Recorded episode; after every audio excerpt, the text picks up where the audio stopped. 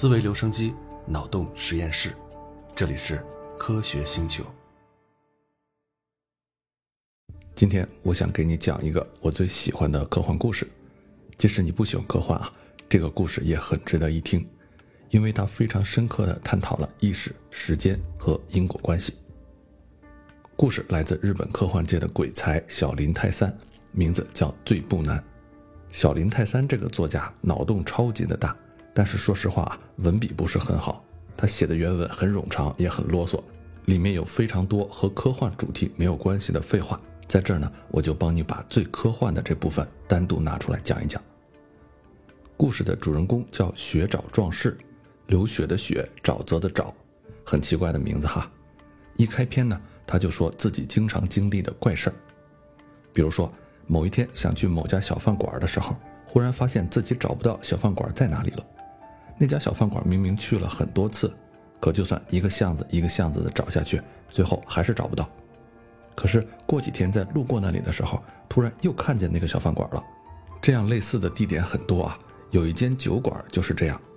有时候呢，他走着走着就会不自觉地走到这家酒馆门前，可有的时候呢，又怎么都找不到那家店。有一天晚上。学长又和朋友来到这间酒馆聚会，大家都喝了不少酒，有一句没一句的闲聊着，时不时呢冒出一阵哄笑，不知不觉啊就过去了好几个钟头。这时候呢，有几个人就提出该回家了，于是大家就纷纷起身。其他的同事决定合租一辆出租车离开，可是学长家的方向和所有人都相反，所以呢就等大家都走了，自己再等最后一辆出租车。这个时候，店里只剩下学长和一名陌生的男人。他忽然发现啊，这个男人一直在偷偷观察自己。对方的年龄和自己差不多，看上去呢比流浪汉强不了多少，穿的衣服又脏又乱，整体看起来总有一些不大对劲儿的地方。正当学长觉得有点浑身不自在的时候，那名男人从座位上站起来，走到了学长面前，问他：“哎，你是不是认识我呀？”学长仔细看了看他，确定自己不认识他。就摇了摇头。那名男子听了之后呢，说了一句很奇怪的话。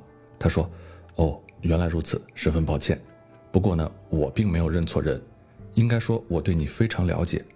但是既然你不清楚我的事情，那我就不能自称是熟人了。不好意思啊，打扰了。”学长觉得很奇怪啊，就问对方：“哎，你是不是认识我？那难道是我把你给忘了？”那名男子微微一笑说：“啊，不是这样的。”应该说，你从一开始就不认识我。毕竟，按我对你的了解，你并不是那种会忘记大学同学长相的人。学长又问：“那你的意思是，你是我的大学同学吗？”男人回答说：“啊，你既然不记得我，那我应该就不是你的同学了。”呃，学长觉得越来越奇怪，就追问那个男人：“那你说你很了解我，又是什么意思呢？”那个男人随后就说了好几件事儿。都是非常了解学长的人才能知道的，包括他的生日、名字、爱好，甚至啊，学长大学时候自己偷偷写了五本诗集，从来没有发表过，毕业之后更没有人知道。这件事儿对方也很清楚。学长觉得特别奇怪啊，就问对方叫什么名字。那名男子说自己叫小竹田丈夫，也是个很怪的名字啊。学长想了又想，确定自己从来没有听说过这个名字。这个时候呢，学长就觉得有点烦躁了。正好出租车也来了，他就跟小竹田客气了一句，说：“如果方便的话，呃，明天晚上我在这里和你请教吧。”可是没想到，小竹田又说了一句很奇怪的话，呃，这个就有点为难了。如果真的要明天在这里见面的话，我就不得不熬一个通宵了。学长说：“哎，你这话是什么意思呀？你没有家可以回吗？”小竹田说：“啊，不是这样，嗯，不太好解释。”就算我说了呢，你也未必相信。一定要我解释的话，我只能说到明天的时候我就不在了。学长问：“不在了？难道说你今天晚上就会死吗？”对方又摇摇头说：“嗯，不是，不是，不是死的意思。这么说吧，从你的角度来看，明天是我不在了；而从我的角度来看呢，明天是你不在了。但不管从哪个角度看，都不能说对方是死了。”学长听的是一头雾水啊。他说：“那咱们两个人到底是谁出问题了呢？”小竹田说：“呃，肯定是我出了问题，而且出的问题非常怪异，简直就不可想象。”说到这儿，学长的好奇心彻底被激了起来，出租车也不坐了，家也不回了，留下来让小竹田给他从头讲讲这到底是怎么回事儿。于是啊，小竹田就从自己的视角开始讲起了他和学长发生过的事儿。在小竹田的记忆里呢，他和学长是同乡，两个人一起考上同一所大学的同一个专业，很快他们就成了好朋友。大学毕业的时候，两个人又一起考上了研究生。有一天，实验室里来了几个大学四年级的学生，其中一个女孩名字叫图原守儿奈，你看又是个很奇怪的名字啊。那个时候，小竹田已经有了几次恋爱的经历，但是每次持续的时间都不算太长。守儿奈呢，有一张孩子般可爱的脸庞，身材略显丰满，但属于男人喜欢的类型。小竹田就马上喜欢上了守儿奈，并且向她表白，两人也很快确立了情侣关系。不过在交往的过程中，守儿奈偶尔会说出很奇怪的话，比如说啊，小竹田对他说情话，说两个人至死也不分开。守儿奈会问。那是直到谁死呢？小竹田听了一愣，说：“呃，谁死都一样啊。如果你死了，我也就死了。”这个时候，守儿奈说：“没关系，小竹田，你不会死的。即使我死了，你也不会死。”哎，可怜的小竹田。小竹田当时觉得女孩子这样说话是很有性格、很可爱，但是总觉得隐隐约约有点奇怪。但其实这里啊，是作者埋下的一个伏笔。两个人的关系持续了几个月。恋爱经历很少的小竹田开始展现出性格里的一个大缺点，就是特别爱吃醋。他开始看不得其他男人接近守儿奈，每次守儿奈和别的男生说话，小竹田都会大发雷霆。后来有一次，他对守儿奈说了非常难听的话，骂他是勾三搭四，两人大吵了一架，分手了。此后半年的时间里，小竹田心里一直惦记着守儿奈，他知道两个人的分手全是自己的错，但是又没有法鼓起勇气去找他。有一天，他发现守儿奈居然和学长，也就是我们的主人公，手拉手走在学校里。小竹田当时就气疯了，他晚上跑到了学长的宿舍，拉着他又吵了一架，说守儿奈是自己的女朋友，那作为好兄弟怎么能抢自己的女朋友呢？可是学长跟小竹田说，明明是你抛弃了守儿奈大半年时间了，我为什么不能和他在一起呢？两个人就这么吵了一个晚上啊，最终的结论是。让学长亲口去问守儿奈，他到底爱哪一个？第二天，学长带回了消息，守儿奈要约他们两个人下午两点在地铁站的月台上一起见面，告诉他们答案。等到两个人到地铁站的时候，看到外面黑压压全是人，现场还有警察。两个人进去一问，地铁里出了严重的坠轨事故，受害者已经当场死亡。当然了，你猜得到，死者就是守儿奈。葬礼之后的一个多月里，两个人都极度消沉，生活失去了目标，一举一动也完全像个呆子一样。两个人都没了人样，衣衫褴褛，浑身恶臭。就这样过了很久，有一天，学长忽然对小竹田说：“这是我们两个人欠下的债，要用一生来还。”小竹田说：“怎么还呀？”学长一本正经地说：“你和我一起去参加医学部的入学考试。”小竹田不理解。但是学长一再坚持，小竹田就想啊，反正自己找不到人生的任何方向，有个目标做点事儿也不错，就和他一起突击学习，准备考医学院。结果很讽刺，小竹田考上了，但是学长却没考上。学长又找到小竹田说，计划不得不做些改变了，我留在学校里继续做我的研究，你一个人在医学部研究如何拯救守儿奈。说着，他从口袋里拿出一个塑料袋。里面有一些半液体的东西。小竹田大吃一惊，他这才知道学长的目的，他希望自己研究生物医学技术，从守儿奈留下的 DNA 把它复活。小竹田觉得学长一定是疯了，可是学长没有理会他，最后留给他一句话：“你就研究吧，如果你失败了，那就只有我能拯救守儿奈了。”几年过去之后，随着在医学部的学习不断深入。小竹田逐渐恢复了理智，他意识到克隆守儿奈是一件完全没有意义的事情。即使克隆成功了，克隆出来的仅仅是具有相同基因的一个陌生人而已。一个人之所以成为一个特定的人，并不是单纯由遗传基因决定的，他的性格、记忆都无法被克隆。所以呢，他就把守儿奈的残片给扔掉了。就这样，三十年过去了，小竹田已经当上了医学部的教授。和学长也彻底失去了联系。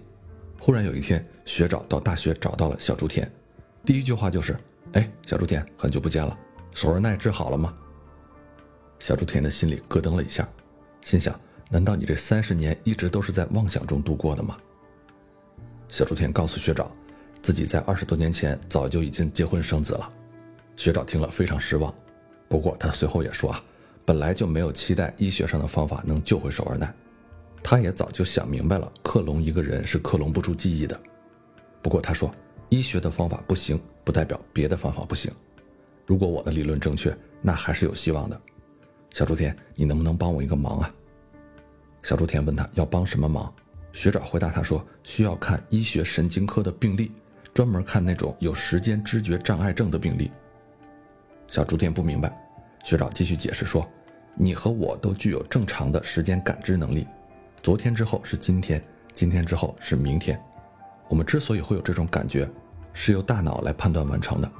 但是有些人不具备这样的能力，他们可能会把今天和前天直接联系在一起，也可能会认为今天之后是昨天，于是他们就会无法预测昨天还没有发生的事情，或者经常会想起明天曾经发生过的事情。”小竹田爱不过面子，心里也确实还对守儿奈的死心怀愧疚，就答应了学长的请求。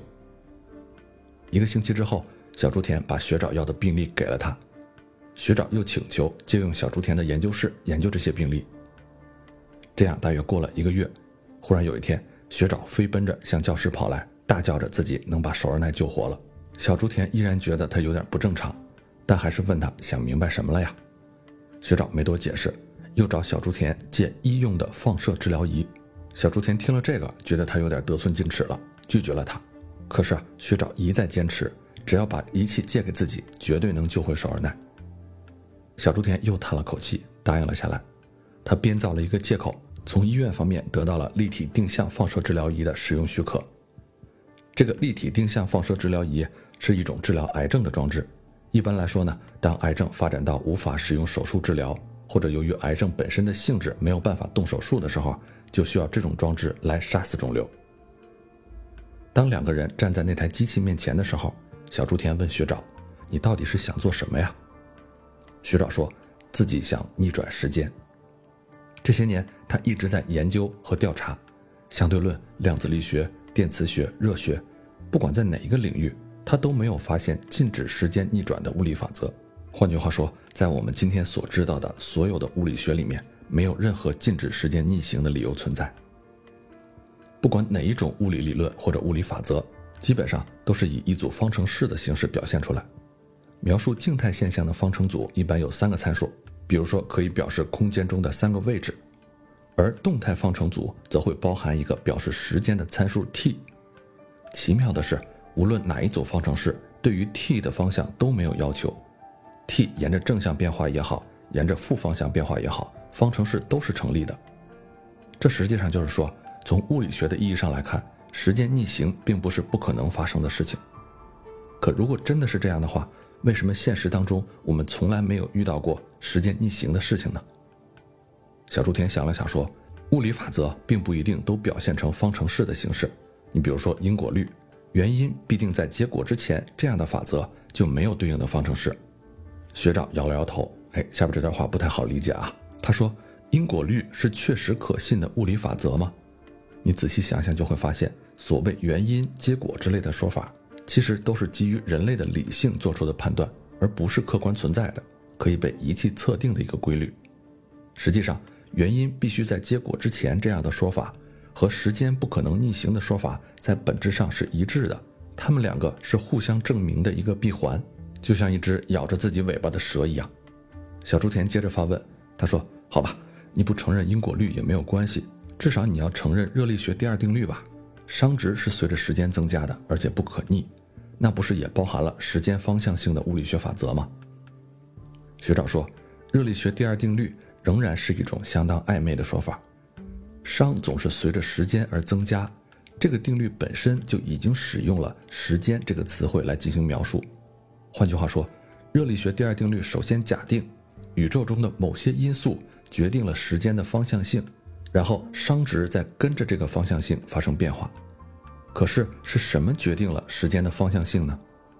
宇宙的膨胀也好，熵值的增加也罢，如果确实能够观测到这些现象，就可以决定时间的流动方向。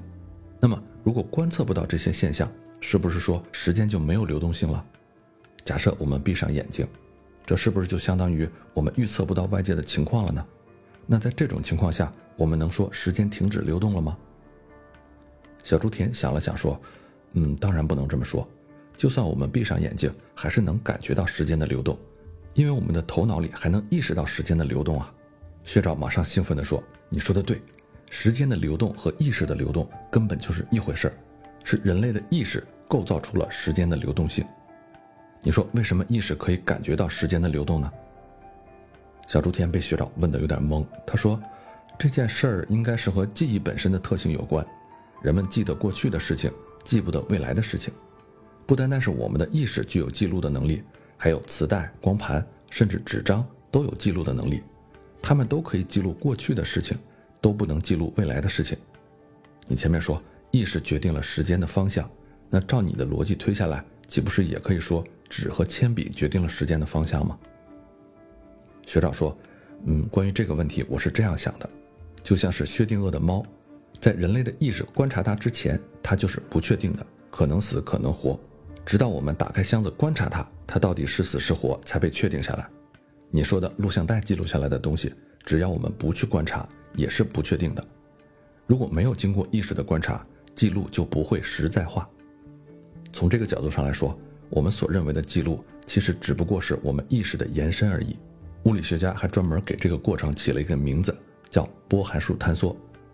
而且这个过程是不可逆转的，即便你停止了观察，也不会返回到初始混沌的状态。但是这个过程和时间没有关系。并不是时间的方向决定了死亡的不可逆转，而是意识的介入导致了这个情况。这就意味着时间的流变就等于意识的流变。如果我们能够控制意识的流变，也可以控制时间的流变。小猪田听了，使劲的摇头，觉得学长还是在妄想。学长没停下来，他继续说：“我们之所以头朝上、脚朝下站着，是因为我们的大脑感觉到有重力。”而重力的感应器在耳朵里叫做半规管，时间也是一样，我们的大脑一定是感觉到了什么东西，或者是熵的增加，又或者是粒子的衰变，反正总有什么东西被感觉到了，然后大脑才会把意识的方向，实际上也就是时间的方向了，和这种未知的东西保持一致。但是现在我想要把这个方向逆转过来，就像我打算让自己丧失重力的感应能力，从而实现倒立一样。小竹田大概猜到学长要干什么了。他之所以要看时间感知障碍症患者的病例，就是要看到他们大脑哪里出了问题，找到那个感知时间的部位，然后把它切除掉。小竹田就问学长：“难道你就不担心自己像他们一样变得精神失常吗？”学长说：“不会的，他们的大脑里受损的不仅仅是时间感知的部分，在那部分附近的区域也受到了不同程度的损伤。”所以他们才会表现出各种各样的精神障碍。如果只破坏时间感知区域的话，是不会有问题的。随后，学长请求小竹田帮他执行手术。小竹田听后一口回绝，说：“万一手术出了什么问题，自己可担不起责任啊。”学长听了，轻蔑地对他说：“我知道，你就是这么一个只考虑自己的人。”他让小竹田教给他仪器操作的方法，然后开启了自动程序，躺进了仪器里面。过了半个小时，学长从手术室里走了出来，他却发现自己好像没有什么变化。他让小雏田给了他一只手表，盯着看了半天，却还是一切正常。学长很崩溃，不停地说：“一定是什么地方弄错了。”他的意识确实没有从时间的流变中解放出来。他转过头去去看立体定向放射治疗仪的屏幕，一边看一边自言自语：“嗯，一定是自动程序哪里出错了。”盯着仪器思索了很久，忽然他转过身来，盯着小竹田说：“小竹田，此刻就是你赎罪的时刻了。”小猪田想：“你终于还是对我下手了呀。”他本以为自己会断然拒绝，但他不希望再被学长说是自私的小人。不知道自己是怎么想的，居然脱口而出说：“好的，那请你来操作仪器吧。”一开始只有凉凉的感觉，然后。渐渐变得麻痹起来，麻痹的感觉慢慢的扩散到整个头部，然后一直扩散到全身的每一个部位。他的眼前闪烁着各种色彩的光芒，声音也充斥在全身的每一个毛孔里。不知道过了多久，忽然之间，那些庞杂纷繁的感觉一下子全都烟消云散了。再接着，幻觉出现了。他突然成了夏天里捉知了的小学生，下一秒成了在操场上跑步的中学生，再下一秒他又成了吸着奶瓶的婴儿，紧接着他又回到了大学时代，和守儿奈亲密地拥抱在一起。守儿奈突然又说了很奇怪的话，他说。我是生下来就具有奇异命运的人，我是使两个男人因我疯狂的人。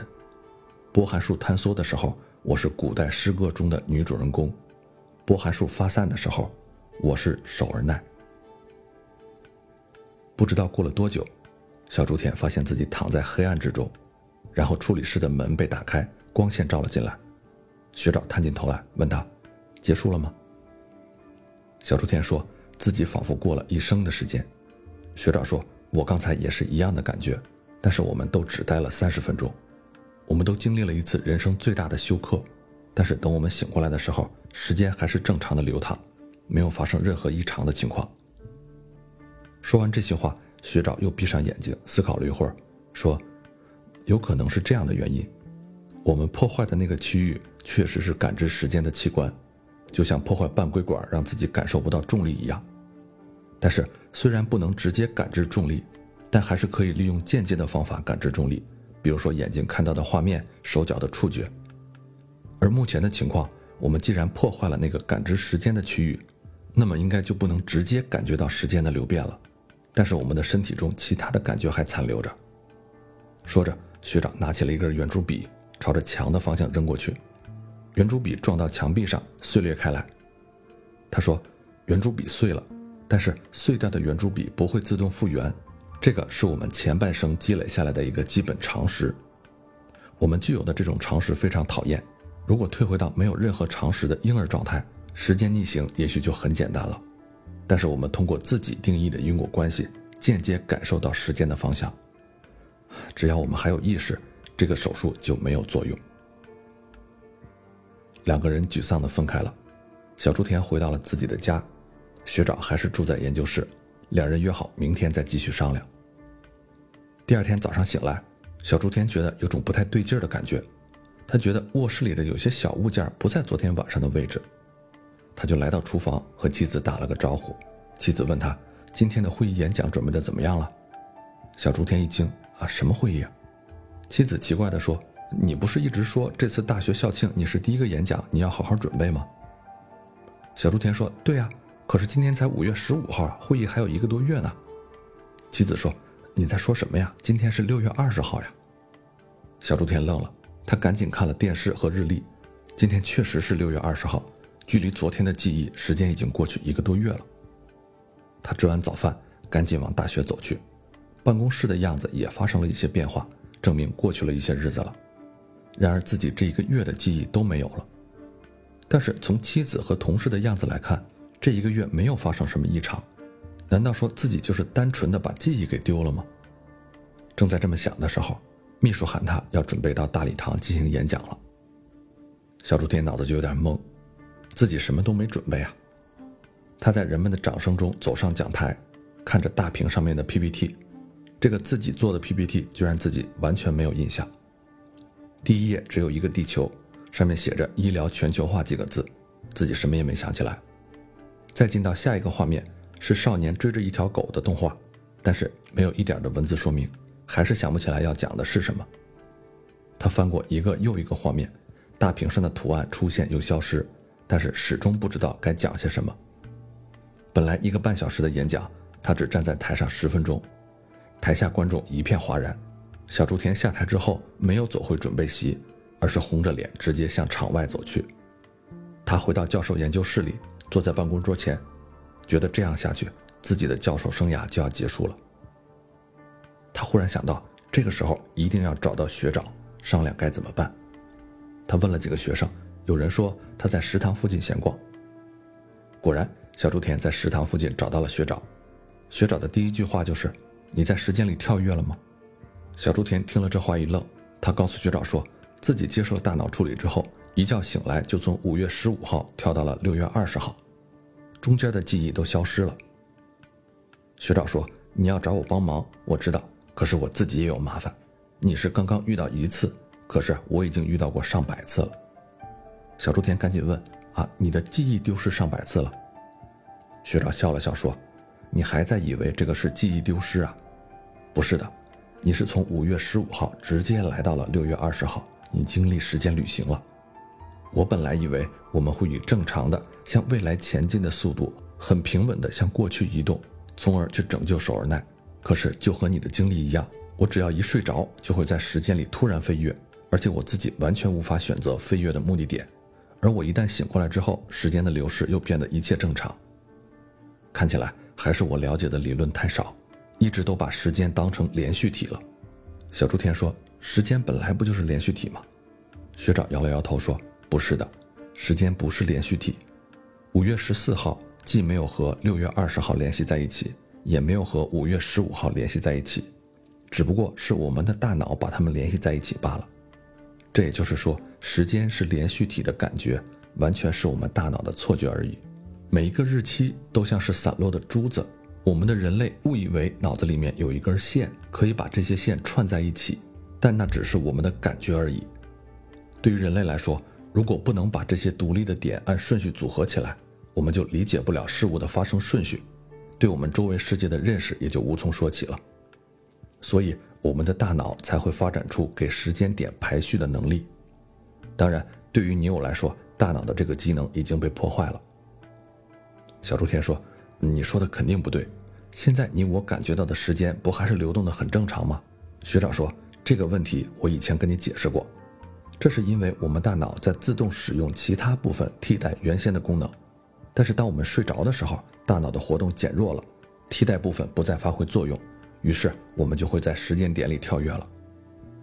小猪田说：“我不相信，如果我真的通过时间旅行从五月十四号跳到了六月二十号，那么不仅是我个人的记忆不存在，对于其他人而言，我也应该是不存在的呀。”因为从五月十五号到五月十九号这段时间，我根本就没有存在于这个世界上啊。学长说：“你还是没有弄明白，这虽然是时间旅行，但并不是说你的肉体被送到未来了。实际上，被送到未来的只有你的意识而已。”小猪田还是觉得这个解释不通。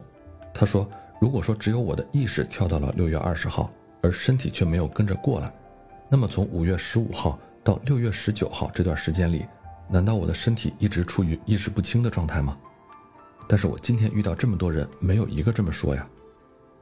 学长说，时间为什么流动，原因我们不清楚，仅仅把它作为一种客观现象给接受了，并且给它标记上一个个的日期，加以排序，再把连续的日期联系在一起，这个是正常人的情况。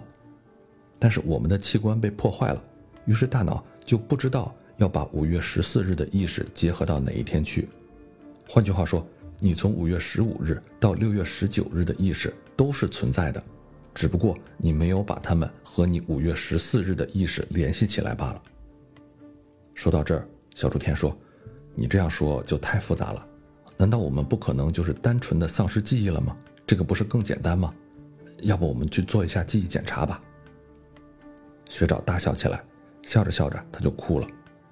他说：“我最初和你想的也是一样。”但我已经检查很多次了，有几次还是你给我做的检查，但是完全没有用，我已经放弃了。我还剩下最后一句话要告诉你，以后恐怕你我再不能相会了。但这里说的你，并不是说小竹田丈夫这个人的总体，而是指今天站在我面前的这个小竹田，具有同样意识的小竹田。小竹田当然是想不明白了，学长不再理会他，径自离开了。小竹田回到家里啊就觉得异常的疲惫，他靠在书桌前想着这个奇怪的事儿，不知不觉又睡着了。